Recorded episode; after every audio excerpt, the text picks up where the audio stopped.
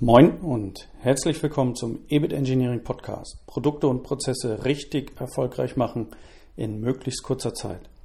Mein Name ist Frank Brücker und dies ist eine Interviewfolge.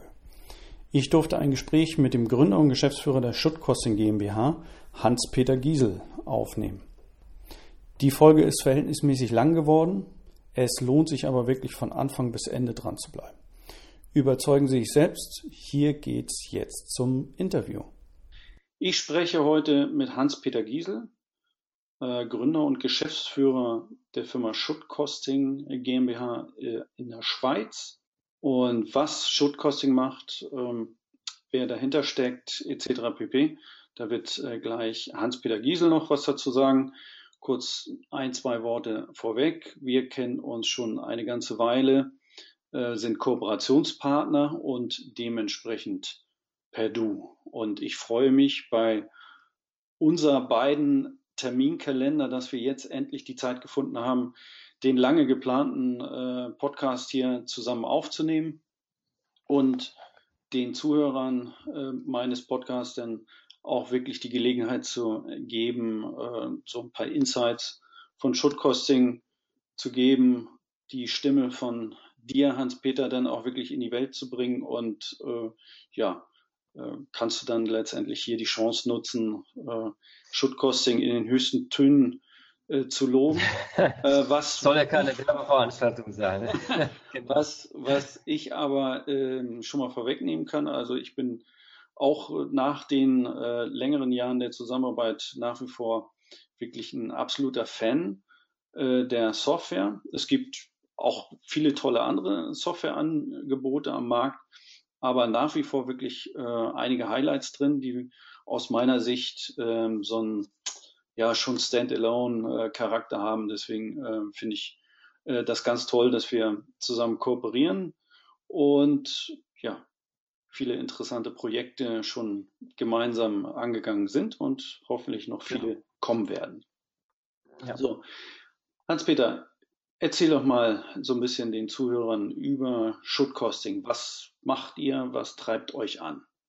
Ja, wir sind äh, Spezialisten in Kostenmanagement und ähm, das hat ja viele Facetten. Das heißt, äh, äh, Kostenmanagement äh, zu etablieren in den Unternehmen. Da sind wir wirklich gut, Anreizsysteme zu schaffen. Es geht also lange nicht nur um Software, sondern es geht um das ganze Thema Kostenmanagement. Wie können wir das implementieren? Da gibt es ja auch verschiedenste Verfahren, Target Costing etc., Design to Cost, verschiedene Verfahren, die wir da implementieren in den Unternehmen. Und ähm, ja, wunderbar spannende Sachen, die wir da machen mit eben neuen Technologien, Data Analytics, äh, Predictive Costing, Machine Learning, das wenden wir schon seit vier, fünf Jahren mittlerweile an, um da unsere Kunden weiterzubringen. Genau. Sehr schön. Was ist da bei euch jetzt eher im Fokus? Ist das wirklich der Verkauf der Software oder dass die Software beim Kunden in die Anwendung äh, kommt oder ist äh, ein gewisser Schwerpunkt äh, auch vielleicht die Beratung äh, um die ganzen Randbedingungen herum? Also wir sprechen auch ganz oft äh, über das Thema Datenstrategie, also dass die Unternehmen sich überhaupt erstmal äh, korrekt ausrichten müssen, um dann die Daten nutzbar zu machen. Vielleicht, dass du da noch ein paar Worte zu sagen kannst. Ja, also der, der Fokus von Schulkosting liegt klar ähm, im Bereich der ganzheitlichen Implementierung von Kostenmanagement. Und, und was uns auszeichnet, bin ich der Meinung, ist äh, vollautomatisiertes Kostenmanagement. Äh, wir nennen das äh, Automated Enterprise Product Costing, dass wir äh, den Kunden mit der Technologie, die wir haben, wirklich vollautomatisches Kostenmanagement äh, bieten können. Das hat natürlich mit Software zu tun. Da kommen wir nicht rum Ähm, aber es geht erst im zweiten Punkt eigentlich um Software.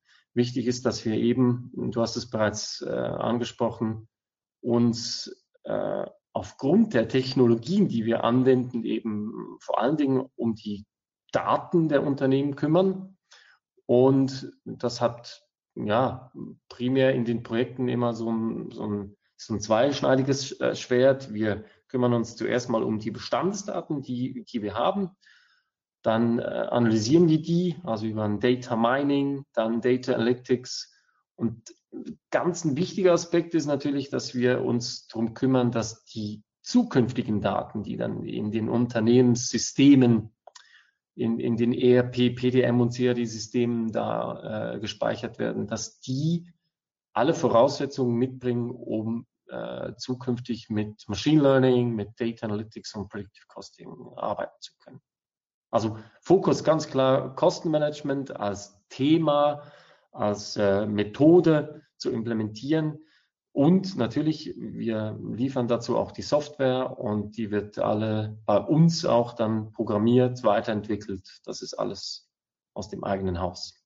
Ich denke, ich habe mir gerade so die, die Begriffe äh, vor meinem geistigen Auge vorbei rauschen sehen, Data Analytics und Data Mining etc. Vielleicht macht es Sinn, dass wir für die Zuhörer ein bisschen auf die Begriffe eingehen und die, äh, entschuldige, ein bisschen verdeutschen. Ähm, mhm. äh, insbesondere Data Mining, äh, finde ich, aus Projekterfahrung heraus ist ja recht mächtig. Das ist einmal so ein, so ein Begriff, Data Mining, aber viele Unternehmen haben ja gerade an der Stelle äh, ein Problem, ähm, die Daten dann wirklich zu generieren, beziehungsweise haben auch nicht so die Kenntnis darüber, welche Möglichkeiten es heutzutage gibt, an die Daten überhaupt ranzukommen. Vielleicht, dass du insbesondere so auf dieses Data Mining äh, auch kurz ja. nochmal eingehst. Ja, kann ich gerne. Also ähm, Data Mining hat wirklich viele Facetten und ist äh, vor allen Dingen ein wichtiger erster Baustein, eigentlich immer der erste Baustein in unseren Projekten, um die Unternehmensdaten, die die Unternehmen ja schon haben. Also wir sprechen nicht von Daten, die wir nicht haben oder die wir neu erfinden, sondern wir sprechen von Unternehmensdaten wie äh, Zeichnungen, äh, 3D-CAD-Modelle, PDM-Daten oder ERP-Daten, um diese Daten für dann die nachgelagerten Prozesse wie äh, Data Analytics und Predictive Costing nutzbar zu machen. Jetzt hat Data Mining als solches ist ein, eigentlich ein Überbegriff.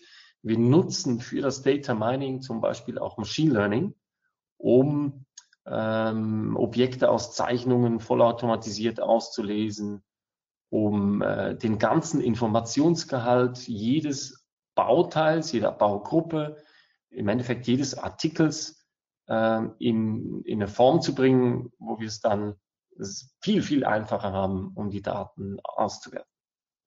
Mhm. Klasse. Data Mining ist damit äh, ein Stück weit umrissen. Wie sieht es aus mit äh, Data Analytics? Einfach nochmal, um den Begriff ähm, so zu, ähm, ja, letztendlich äh, zu zergliedern, zu erklären nochmal ist ja nicht jeder unbedingt jetzt mhm. so im englischsprachigen unterwegs, äh, dass es runtergeht wie Öl. Und klar ist, für uns beide ist es, äh, denke ich, äh, schon so eingefleischt, dass man fast kein deutsches Wort mehr findet, aber dass du das vielleicht auch nochmal kurz so ein bisschen mhm. besser umschreibst. Mache ich gerne. Das, also Data Analytics, das ist äh, auch für uns Schweizer, was Englisch anbelangt, relativ einfach. Das heißt, ja, wir sprechen bei Data Analytics von Datenanalyse. Das heißt, äh, wir nutzen jetzt diese Daten aus dem ersten Prozess des Data Minings für die tiefe Sicht auf die Daten. Zum Beispiel, also ein Beispiel von Data Analytics ist, ähm, wir finden innerhalb Sekunden, wie viele ähnliche oder gleiche Bauteile sich im gesamten Artikelstamm eines Unternehmens befinden. Also das sind wirklich neue Verfahren, die da zum Tragen kommen, um innerhalb kürzester Zeit sehr, sehr viel Know-how über die bestehenden Daten, die es bereits im Unternehmen gibt, ähm, zu, zu äh, generieren. Das heißt, auf Knopfdruck zu wissen, wie viele ähnliche Teile haben wir im Unternehmen, dann auf Knopfdruck zu wissen, welcher Lieferant wie seine Preise gestaltet, zum Beispiel. Also ist das Pricing des Lieferanten systematisch oder gibt es da Unterbrüche im Pricing? Gibt es da unlogische Zusammenhänge in den Daten. Das interessiert uns, mit äh, Data Analytics zu entdecken. Und ähm, ja, im Endeffekt geht es darum, dass wir sehr, sehr tief in die Unternehmensdaten eintauchen können. Für das Engineering zum Beispiel ist es wunderbar zu wissen, äh, wie viele ähnliche Teile wir haben, wie viele Blechdickenvarianzen es gibt, also wie viele verschiedene Blechdicken im gesamten Artikelstamm vorkommen. Und äh, für den Einkauf ist es sicherlich äh, sehr sinnvoll zu wissen, äh, welchen Einfluss zum Beispiel Form- und Lagertoleranzen auf den Preis pro Lieferant haben. Das heißt, äh, wir können eben, weil wir da verschiedene Verfahren anwenden, äh, sehr, sehr tief in die Daten eintauchen und Antworten generieren, die, äh, die wir in der kürzesten Zeit generieren können, was eben früher Monate, wenn nicht Jahre gebraucht hätte. Ja, genau. Also diese Geschwindigkeit, die beeindruckt mich auch immer wieder, wie mit Hilfe dieser letztendlich Mathematik mit Algorithmen und Machine Learning und so weiter, was, was da so mit an Bord ist äh, bei euch, ähm, dann mit dem richtigen Setup, muss man sagen. Das ist ja immer ganz wichtig, dass man da auch äh, nicht irgendwie äh, ja, Käse einspielt. Ne? Wie ja. heißt es in der IT immer so schön? Shit in, shit out. Und ähm, ja. da kann man natürlich gleich zu Anfang Problem machen, wo ähm, beziehungsweise äh, gleich zu Anfang ein Problem haben, ja. was man, wenn man es richtig eingestellt hätte, von vornherein ähm, äh, gar nicht in der Form äh, gehabt hätte. Aber da kommt ihr dann ja auch mit dem Beratungsansatz zusammen mit der Software äh, um die Ecke und ähm, macht das dann für die Kunden halt passgenau. Genau. Das, das ist ein wichtiger Punkt, finde ich. Ähm, äh, auch wenn wir mit ähm, wirklich äh, leistungsstarken Algorithmen arbeiten, das Wissen über äh, zum Beispiel Blechteile oder Frästeile oder wie wird ein Drehteil gefertigt, das ist eben immer noch relevant. Das heißt, äh, ich selber bin äh, Maschineningenieur und äh, unsere Belegschaft zu 80 Prozent Maschineningenieure, wo wir wirklich eben auch das Verständnis haben für Maschinenbauer, primär natürlich, um da äh, ja, beides, beide Welten, die, die Welten der Algorithmen, des Machine Learnings und den Maschinenbau, den klassischen Maschinenbau zusammenzubringen. Mhm. Das ist nochmal ein ganz guter Hinweis und ähm, passt eigentlich sehr, sehr gut auch als Überleitung zu meinem Punkt, meine Frage nach den Referenzen, die eventuell genannt werden dürfen. Ja, das können wir gerne. Also Fokus ist ähm, schon Maschinenbau, da ist unser Herzblut, weil wir eben Ingenieure sind, die äh, da ja noch wissen, wie, wie ähm, Gewinde, Schneidöl riecht und Kühlwasser riecht und sich anfühlt, wenn sich da ein Pelz über dem Kühlwasser bildet. Das wissen wir noch alle und da sind wir zu Hause. Äh, von den Referenzen her, klassischer Maschinenbau. Äh, ich muss jetzt da schauen, was ich sage, weil wir haben mit allen unseren Kunden eine Geheimhaltungsvereinbarung aber ich lasse mir jetzt äh, auf der Webseite alles ähm, gedanklich deswegen, durchgehen. Deswegen hatte genau. ich ja auch so vorsichtig gefragt, was ähm, ihr, welche Referenzen äh, ihr nennen dürft. Ähm, ja. Wir hatten ja auch im Vorwege äh, darüber gesprochen und die Agenda kurz abgestimmt. Das ist äh, natürlich ein wichtiger Punkt. Ähm, nicht alle Unternehmen, die jetzt ein Projekt mit euch gemacht haben, wollen natürlich irgendwie in der Öffentlichkeit landen. Das geht uns genau. auch äh, oft so. Deswegen ist es immer so eine Sache. Äh, teilweise sieht es dann aus, als wenn, jedenfalls in der Veröffentlichung, als wenn man noch nicht so viel gemacht hat. Aber die meisten Kunden wollen halt gar nicht in Erscheinung treten. Äh, genau. und äh, das macht es dann teilweise ein bisschen schwieriger. Ne? Aber, Aber, ich kann einige nennen, also ja. ohne weiteres. ABB zum Beispiel jetzt in der Schweiz ist ein Kunde von uns. In äh, Deutschland ist SMA, SMA Solar Technology ist ein, äh, ja, ich glaube, deutschlandweit ist das ein bekanntes Unternehmen. Dann Maschinenfabrik Rheinhausen ist ein Kunde von uns. Äh, T-Pack, äh, wunderbare Maschinen, die da fast Uhrwerke, die die machen und dann eben auch das Predictive Costing anwenden von uns. Ja, da gibt es einige Unternehmen, RUAG zum Beispiel in der Schweiz, also äh, RUAG Space, ist das, wo wir dann eben sogar ja, Satellitenteile berechnen, respektive Ruakspace mit unserer Software berechnet und unsere Prozesse da implementiert hat.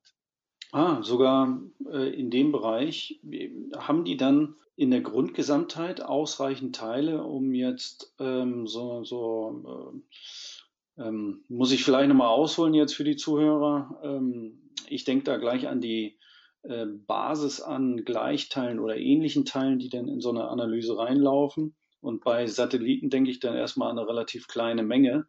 Ist ja letztendlich äh, Mathematik äh, an der Stelle. Je mehr äh, Treffer, ähnliche Treffer ich in einen äh, Datentopf reinnehme, desto genauer ist die Analyse am Ende des Tages. Und ähm, das, das ist sogar in dem Bereich möglich, ja? Ja, das ist sogar in dem Bereich möglich. Es gibt, also es muss ja, es muss ja, oder ich sag's mal so, wir denken in Warengruppen, wir denken nicht in Ähnlichkeiten. Also eine Warengruppe ähm, Aluminiumträgerteile bei Satelliten oder eben Kohlefaserteile natürlich gibt es da oft oder speziell beschichtete ähm, Teile.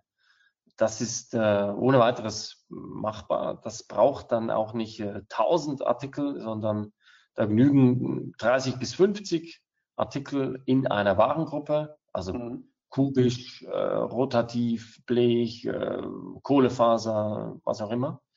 Das ist sehr, sehr weit, breit gefächert.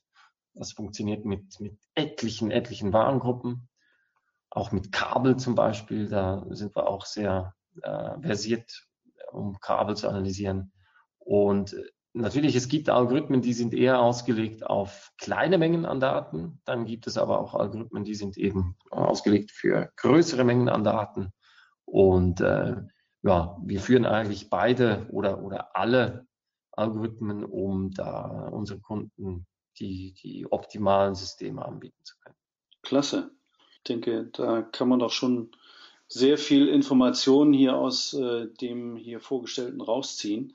Was sicherlich immer auch äh, von Interesse ist äh, für die Zuhörer und, auch generell, man kriegt das aus den persönlichen Gesprächen immer so mit, ist natürlich, wie sieht denn überhaupt so ein typisches Projekt in der Richtung aus? Wie, welchen Aufwand muss ich da setzen und wie, wie läuft das ab? Äh, werden Daten hin und her geschickt? Erfolgt eine Datenanalyse im Kundenunternehmen? Ähm, vielleicht noch bei der Gelegenheit ein Wort, was mir gerade so durch den Kopf geht, zum Thema Datensicherheit und Umgang mit den Kundendaten. Ähm, das ist dann natürlich auch immer so eine typische Frage.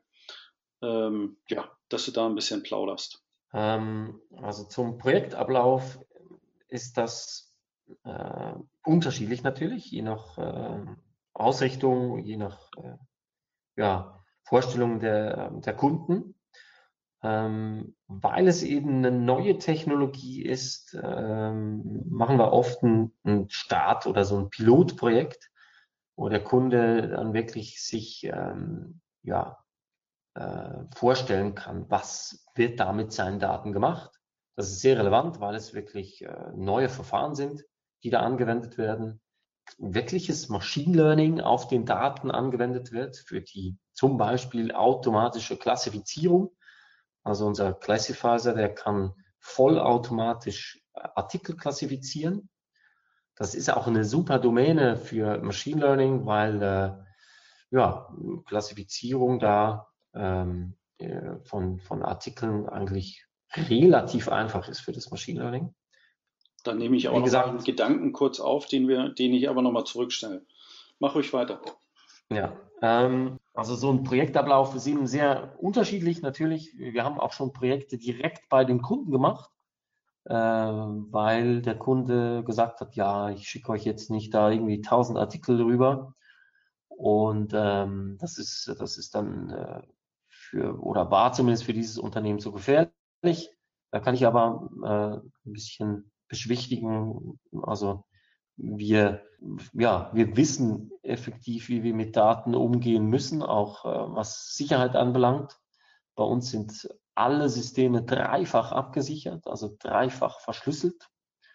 Äh, und auch die Datenplattform, wo wir dann äh, Kundendaten austauschen, ist ebenfalls verschlüsselt. Also natürlich nur mit der Verschlüsselung selber ist es nicht gemacht. Es braucht Sensibilität für die Daten. Und da treffen wir oft äh, an, dass äh, wir sensibler sind als die Kunden und äh, wir oftmals auch die Kunden dann darauf aufmerksam machen müssen, dass da ja, dass das nicht so ideal ist, wenn jetzt da Daten per Mail zum Beispiel in, der Weltgeschichte rumgeschickt werden. Das wollen wir möglichst unterbinden. Deshalb haben wir auch da Datenplattformen, die äh, sehr geeignet sind, um größere Datenmengen auszutauschen. War bis jetzt aber noch nie ein großes Thema.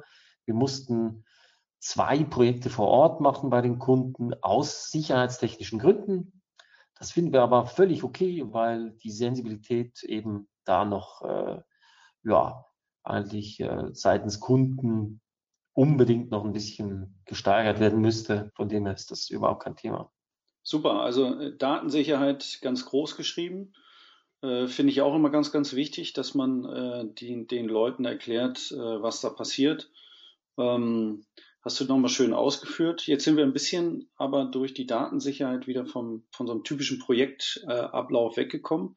Du warst beim Einstieg äh, der Erläuterung, äh, Umgang mit den Daten. Wie, wie wird es dann weitergehen? Also Datensicherheit ist jetzt erklärt. Ähm, ja. Wie, wie läuft es weiter?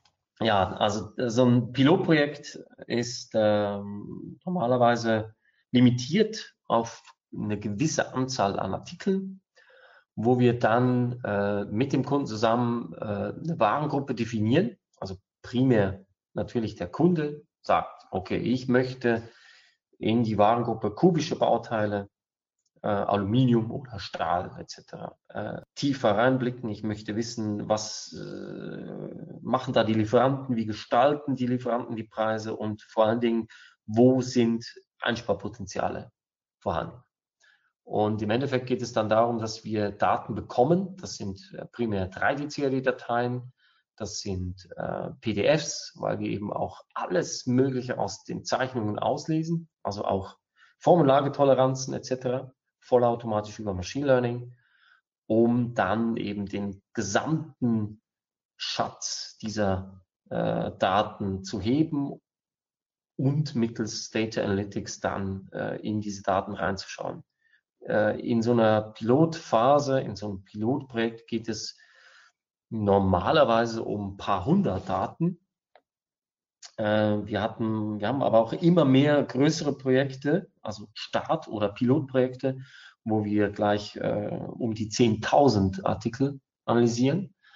Äh, unsere größte Datenmenge, die wir analysiert haben, sind circa eine halbe Million Artikel, die wir dann vollautomatisch klassifizieren, Data Mining durchführen etc. Und ähm, der normale oder die, die normale Dauer von so einem Pilotprojekt ist etwa drei bis vier Wochen.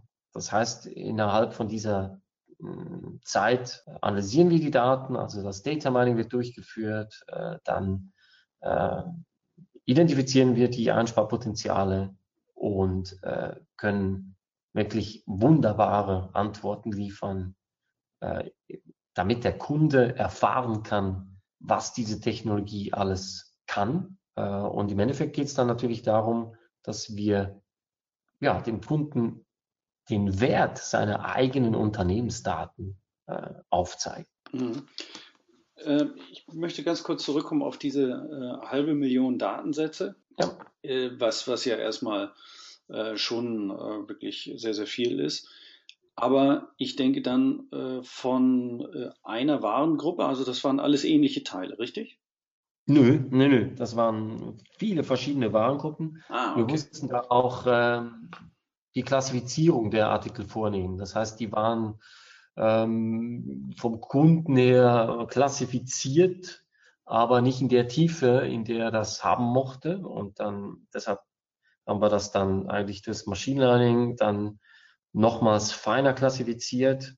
Das sagt uns natürlich dann der Kunde, wie, wie fein granuliert er diese Warengruppen dann aufgeteilt oder diese Artikel in Warengruppen aufgeteilt haben möchte. Und dann ähm, haben wir pro Warengruppe dann die äh, Einsparpotenziale identifiziert, ähnliche Teile identifiziert, äh, Gleichteile identifiziert etc. Und da ja, wunderbare Beträge dann ähm, zusammen auch plausibilisiert. Das heißt, wir haben wirklich da ja, wunderbare Erfolge erzielen können, was Savings anbelangt. Realisiert natürlich, realisierte Savings. Klassifizieren ist nochmal ein schönes Stichwort. Das, ähm, da hatte ich dich ganz kurz unterbrochen vorhin. Da ging es nämlich um den, äh, um den Classifier.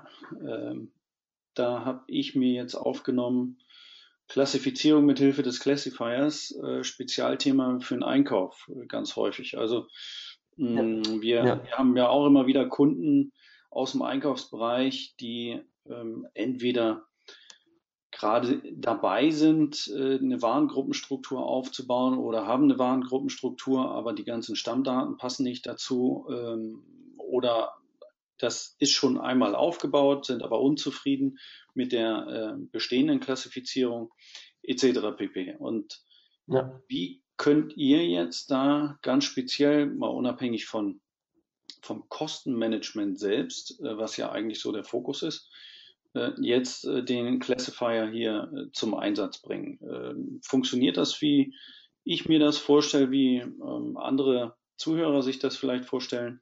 Da kippt man jetzt die äh, Daten, die man zur Verfügung hat, da rein und nach entsprechenden Regelwerken werden dann die Klassifizierungen neu vergeben. Äh, oder dass du da vielleicht nochmal kurz drauf eingehst, weil das, denke ich, durchaus viele auch interessiert. Ja, mache ich gerne. Ähm, du hast es eigentlich gar nicht schlecht beschrieben. Das ist mehr oder weniger genau so, wie du das beschrieben hast. Ähm, wir kriegen eine Menge Daten das sind 3D-CAD-Dateien primär, äh, in welchem Format auch immer. Also das können Step-Dateien sein, das können SolidWorks, Solid Edge, Unigraphics, Inventor, CATIA-Daten sein, also native Daten, die wir dann eigentlich äh, in den Classifier reinkippen und aufgrund der Vorgaben des Kunden dann äh, eine Klassifizierung vornehmen. Genau. Ähm, das hängt dann noch natürlich aufgrund dieser Vorgaben noch ein bisschen zusammen, ob wir Zeichnungen auch benötigen, weil äh, noch viele preisrelevante Informationen eben auch auf den Zeichnungen sind. Dann kippen wir die eben auch in den Classifier rein, um dann äh, noch tiefer äh, in diese Daten dann einzutauchen und im Endeffekt dann die Klassifizierung auf äh, Basis des Kundenwunsches zu bewerkstelligen mit Hunderttausenden Artikeln. Da müsst ihr ja aber im Vorwege die, diese Regelwerke ähm, beschreiben und, und verstehen, äh, wie das jetzt der Kunde gerne aufgeteilt haben möchte.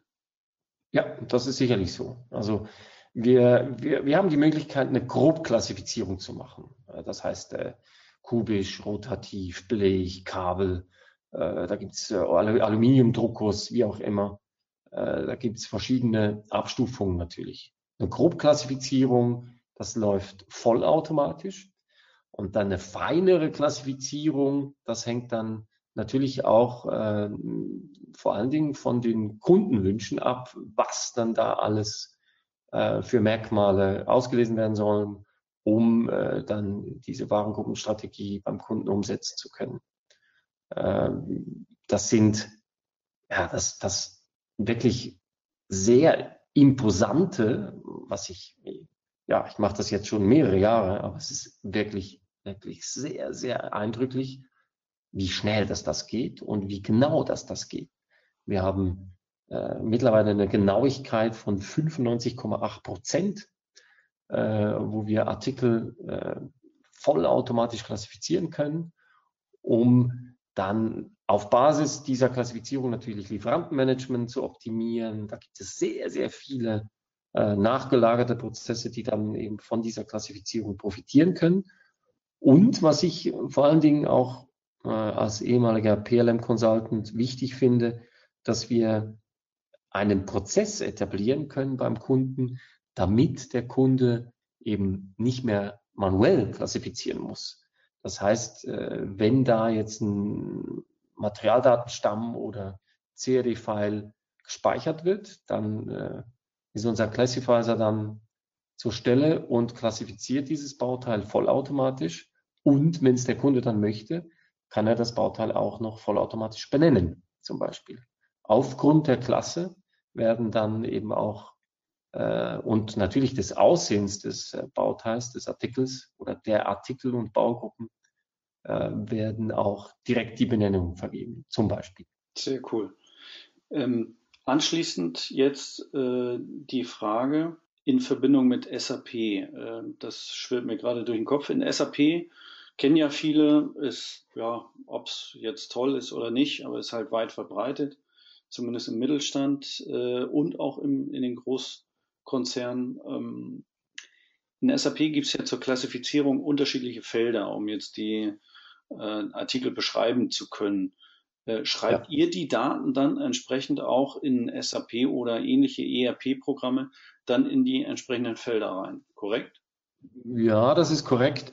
Die Frage ist da aber, wie ist das Setup beim Kunden oder wie, wie schaut das Setup aus? Das heißt, wenn wir ein PDM haben, was eben eher äh, Engineering nah ist und äh, wir eben 3D-CAD-Daten analysieren, dann macht es Sinn, wenn wir das auf äh, Stufe PDM machen, diese Klassifizierung um dann natürlich diese Daten äh, meistens per PDM-Schnittstelle zum ERP zu übergeben. Das heißt, es ist immer eine Frage, wann wird da ein Materialdatenstamm erzeugt? Äh, gibt es schon eine Schnittstelle vom PDM zum ERP? Ähm, Wenn es die gibt, dann nutzen wir eigentlich die bestehenden Schnittstellen. Das macht äh, mehr Sinn, weil wir eigentlich nur Werte übergeben. Dann, dann übergeben wir halt mit dieser Schnittstelle, mit dieser bereits bestehenden Schnittstelle ein paar Mehrwerte oder mal, oder natürlich dann, wenn wir keine Schnittstelle haben, dann äh, können wir das direkt auch ins ERP bringen. Mhm, sehr gut. Äh, Gibt es da hin und wieder äh, irgendwelche Reibereien mit, mit den IT-Abteilungen ähm, oder läuft das immer problemlos? Denn ja, gerade so Schnittstellen und so, oh, dann, also ich kenne ja so auch den einen oder anderen IT-Verantwortlichen, ja. ähm, der den Stacheldraht äh, an den Händen hat, wenn er da irgendwelche Sachen ja. freigeben soll. Klar. Ja, ja, die kennen wir auch. Ähm, es ist aber, es ist schon wichtig, dass, dass die IT mit einbezogen wird. Natürlich, äh, wenn es äh, um Schnittstellen geht, ist das ist sowieso kein, ja, dann äh, ist die IT sowieso dabei. Ähm, wir, wir gehen das aber immer sehr pragmatisch an. Also ich meine, es muss jetzt nicht eine eine komplexe Schnittstelle sein. Das ist überhaupt kein Thema. Heutzutage gibt es zum Beispiel auch XML-Files. Das heißt, äh, wir können, wir können eigentlich auf jeglicher Stufe Daten austauschen. Das sollte im Jahr 2018 kein Thema mehr sein. Äh, und ich bin sowieso nicht so ein Fan von, von Riesenprojekten. Es ist sinnvoller, kleine Schritte zu gehen und aus den vorherigen Schritten dann jeweils zu lernen, was man im nächsten Schritt besser machen kann. Ähm, da kommen wir viel weiter. Und die Erkenntnisse auf, auch weil wir eben neue Methoden, neue Algorithmen verwenden, äh, sind ganz wichtig, dass wir, dass wir diese, aus diesen kleinen Projekten dann eben Erkenntnisse mitnehmen, auch für Schnittstellen, Probleme um dann eigentlich ein, ein perfektes Setup beim Kunden abliefern zu können. Da passt für mich gedanklich ganz gut rein, ähm, weil daran mal eine äh, Beauftragung, äh, die ich so im Kopf habe, mal gescheitert ist, weil es dann hieß, oh, ich kriege keine Unterstützung aus der IT-Abteilung, wo ich dann krampfhaft versucht habe zu erläutern, dass die Unterstützung gar nicht äh, so wahnsinnig äh, aufwendig ist, da wirklich nur ja ja. kurz mal Daten gezogen werden müssen, was eigentlich für den IT-Verantwortlichen so eine Fünf-Minuten-Aktion ist, äh, mit zwei Minuten anschmeißen, dann läuft das meinetwegen auch ein bisschen ja. länger durch und dann nochmal zwei, drei Minuten drauf gucken und dann sind die Daten. Äh, ja. Also jetzt, jetzt Unsere Erfahrung ist da unterschiedlich ja, oder sehr, ja, das ist sehr unterschiedlich. Deswegen äh, klar, ist, also es hängt immer von den Systemen ab und ich will das nicht verniedlichen. Äh, das, das ist immer ein wichtiger Punkt. Äh, wie komme ich an die Daten ran? Teilweise sind die Firmen durch eigene Regularien äh, irgendwie äh, so ja. gefangen in irgendwelchen Sachen, dass das halt auch äh, tierisch lange dauern kann. Ja, das ist so. Wie, wie ist das so, ja. deine Einschätzung dazu? Aufwand der Daten Bereitstellung für euch, wenn es noch keine voll integrierte Schnittstelle gibt. So die ersten Analysen, ähm, da gibt es ja auch von bis, aber ich sag mal vielleicht, dass du sagst, okay, wenn es einfach geht und wenn es ein bisschen aufwendiger ist, dann kann es so und so viel äh, Aufwand bedeuten für die Kunden. Ja, also ich sehe das natürlich, ich sehe das äh, aus einer anderen Sichtweise und, und es ist äh, meine Aufgabe, die Kunden davon zu überzeugen, dass meine Sichtweise die richtige ist. Äh, ich kann dir sagen, wenn man sieht, äh, was für Antworten diese Daten, diese, diese bestehenden Unternehmensdaten liefern, dann ist jeglicher Aufwand gerechtfertigt. Das, das klingt jetzt natürlich ein bisschen hochgestochen, aber wir kriegen Antworten aus den Daten, das ist wirklich, das ist Wahnsinn. Auch heute noch, wir machen sehr, sehr viele Analysen, wir machen sehr viele äh, Strategieprojekte, Kostenmanagement, Implementierungsprojekte. Aber es ist immer wieder wunderbar zu sehen, wie schnell wir wirklich substanzielle Antworten liefern. Und dann ist die Frage des Aufwandes nicht mehr so relevant, weil wir natürlich äh, für Pilotanalysen vielleicht jemanden hinstellen oder äh, hinsetzen lassen, der uns die Daten manuell öffnet, wieder speichert, wieder öffnet, wieder speichert. Das hat es schon öfters gegeben. Das sind ja dann ein paar hundert Daten für die Pilotanalyse. Oder natürlich gab es da auch schon Unternehmen, die haben gesagt, okay, wir, ja, wir programmieren jetzt da was, damit wir schnell zu diesen Daten kommen. Und dann ist es natürlich eine Aufgabe auch von mir und äh, meinen Leuten und teilweise dann unserem Ansprechpartner im Unternehmen, äh, die IT davon über, zu überzeugen, dass äh, das sehr viel Sinn macht. Und dann haben wir oftmals ein Meeting zusammen und dann sehen die da ja, relativ schnell, dass sich das lohnt, äh, diesen Zugang zu den Unternehmensdaten zu vereinfachen. Plauder mal aus dem Nähkästchen, was waren so die stärksten Ausreißer äh, von ganz einfach und, und äh, sehr, sehr aufwendig? Ja, wir haben mal sechs Monate auf Daten gewartet und äh, wir warten heute noch. Also im Endeffekt äh, konnte dieses Unternehmen die Daten nicht liefern. Okay. Ähm, das ist aber dann schwer zu greifen. Ist das, also hängt das mit dem Know-how unseres Ansprechpartners zusammen? Ähm, andere Prioritäten etc. Ich kann mir das ehrlich gesagt fast nicht vorstellen, dass, dass, dass das nicht geht. Aber mh, hm, ja, ist einmal vorgekommen. Und äh, das Schnellste, was wir hatten, war irgendwie ja, ein Meeting gehabt und dann am nächsten Tag die Daten. Das, äh, ja, also du siehst die ganze breite Spannweite von wirklich super schnell bis sehr, sehr, sehr, sehr langsam was ich interessant finde, ist jeweils auch für die Unternehmen selber, äh, damit sie mal sehen, wie gut der Zugang zu den eigenen Unternehmensdaten eigentlich ist, ist so ein Projekt auch sinnvoll, ähm, äh, um zu sehen, ja, das ist ja Wahnsinn, wir müssen da wirklich im Jahr 2018 noch jemanden hinsetzen, der uns die Daten öffnet und dann in einem Ordner speichert.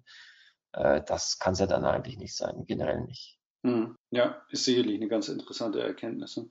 Dann muss es nur noch an, an die richtige Stelle transportiert werden, diese Erkenntnis. Ja, genau. Nicht, genau. dass das irgendwo zurückgehalten wird. Ähm, naja, okay. Aber ja. das sind dann so die, die internen Spielchen. Ähm, da halten wir uns dann ja raus. Okay, ich denke, wir haben ganz, ganz viel Informationen äh, schon besprechen können, bekommen können jetzt äh, von euch, von dir. Ähm, nach, nachdem wir jetzt über den Aufwand gesprochen haben, die Daten zu generieren, und dann ist natürlich noch ähm, eure Arbeit, das zu klassifizieren und äh, zu analysieren, äh, ein bisschen Abstimmung äh, mit dem Kunden, äh, was erforderlich ist, was ja aber in der Regel auch eher telefonisch erfolgen kann. Also der Aufwand hält sich ähm, so auch meine Erfahrung in der Regel äh, in Grenzen.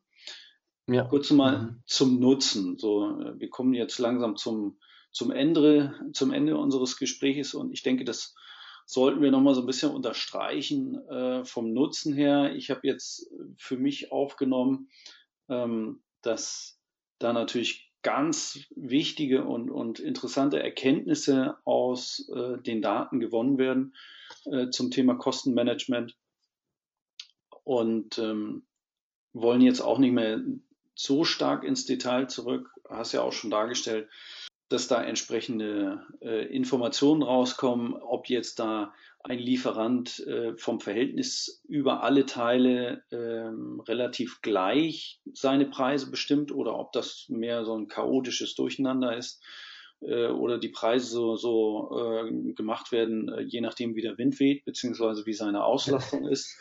Äh, das, ja. das kriegt man ja sehr, sehr gut ähm, dann auch grafisch unterstützt etc. da ähm, sehr ja. schön raus. Dass du trotzdem nochmal ja. so ein bisschen auf, auf den Nutzen und vor allen Dingen auch so ja. das große Ganze nochmal eingehst, äh, warum jetzt ähm, Shortcosting beziehungsweise euer äh, Beratungsansatz und Gesamtproduktansatz äh, an, an der Stelle und Philosophie, äh, was ihr da verkauft, ähm, ja. jetzt so relevant ist und an welchen Stellen jetzt, ich sag mal so, die Top 3 Nutzenbringer sind für den Kunden.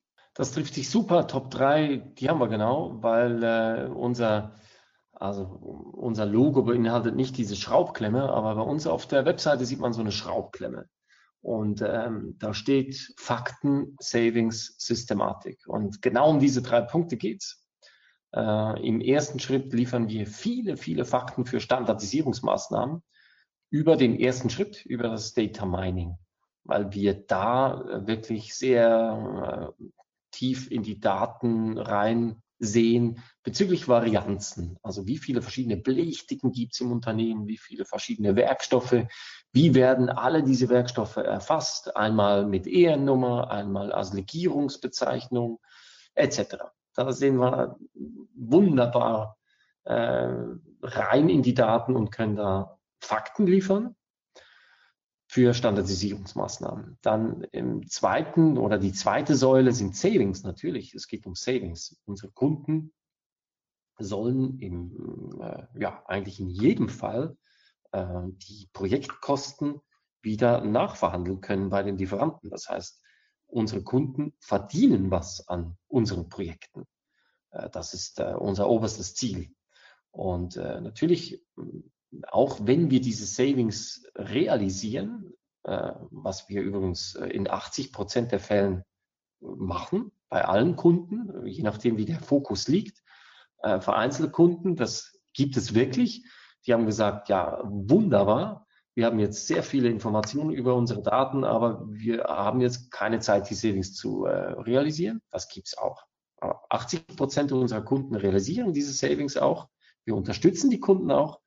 Und das ist eigentlich der wichtigste Punkt, damit äh, der, der, der Proof des, des ganzen Konzeptes und der Methodik eben auch erbracht werden kann.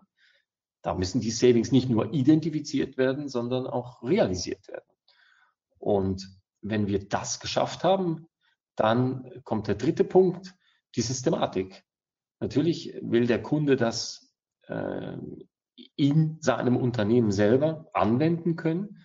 Und dann kommt, ja, eigentlich, eigentlich erst dann kommt Software ins Spiel, wo wir die Systematik beim Kunden implementieren, damit äh, vollautomatisiertes Kostenmanagement beim Kunden dann gelebt und, und natürlich äh, täglich angewendet werden kann.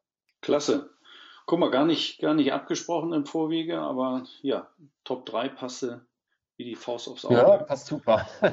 ähm, ich denke, damit haben wir äh, das schon recht äh, gut abgehandelt, was wir so auf dem Zettel hatten, äh, Hans-Peter. Ähm, ja. Ja, also wir haben eine... allgemeine Punkte über Shootkosting, euren Fokus ein bisschen dargestellt. Wir haben ein bisschen was über Referenzen besprochen, Projektbeispiele, ähm, da die ja, Begrifflichkeiten erörtert. Also das ist schon eine ganz äh, runde Sache.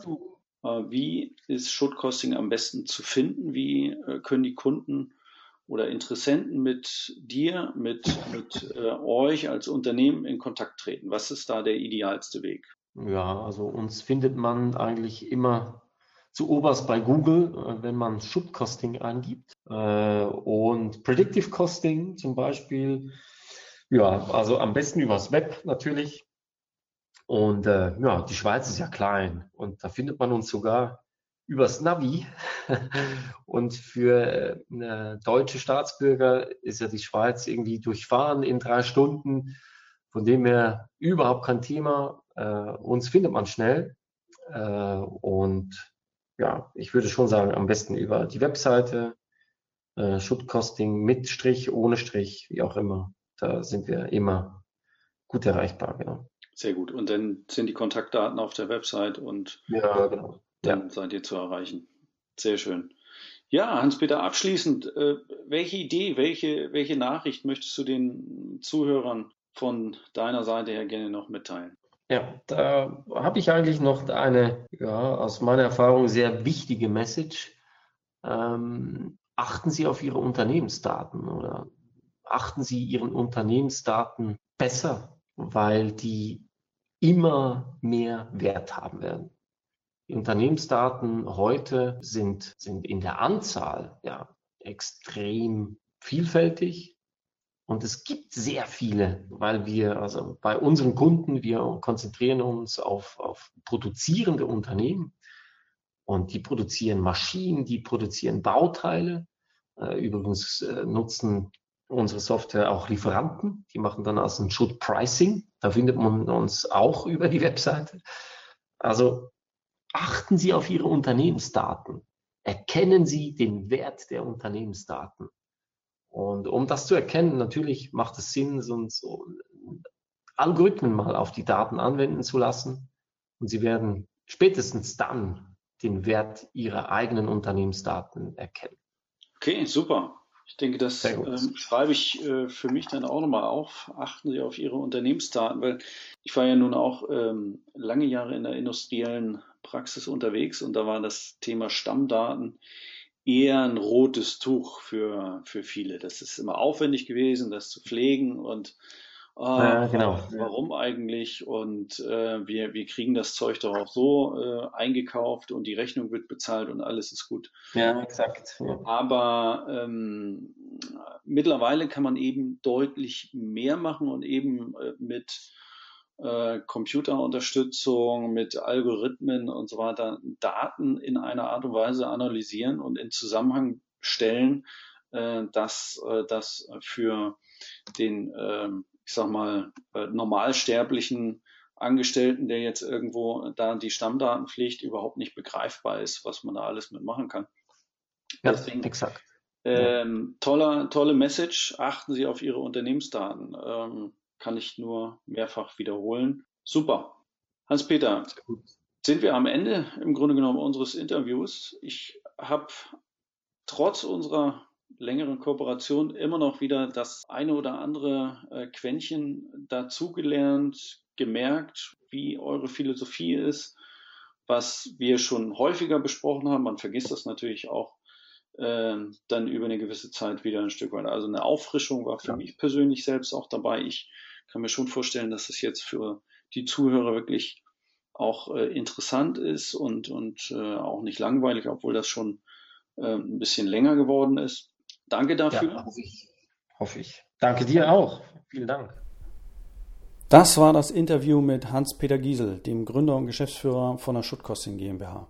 Wer Kontakt aufnehmen möchte, darf uns gerne direkt anschreiben oder einfach googeln nach Schuttkosting in der Schweiz oder in der Kurzbeschreibung auf den Link gehen und auf der Internetseite die Kontaktmöglichkeiten auswählen. Oder auch bei uns auf der Vorstellung der Partner auf Schuttkosting klicken, alles möglich. Bei Fragen rund um das Thema Kostenanalyse-Tools stehen wir gerne zur Verfügung. Wir wenden selbst Tools top-down und auch bottom-up an und unterstützen gerne bei der Auswahl der richtigen passenden Tools und auch bei der Einführung.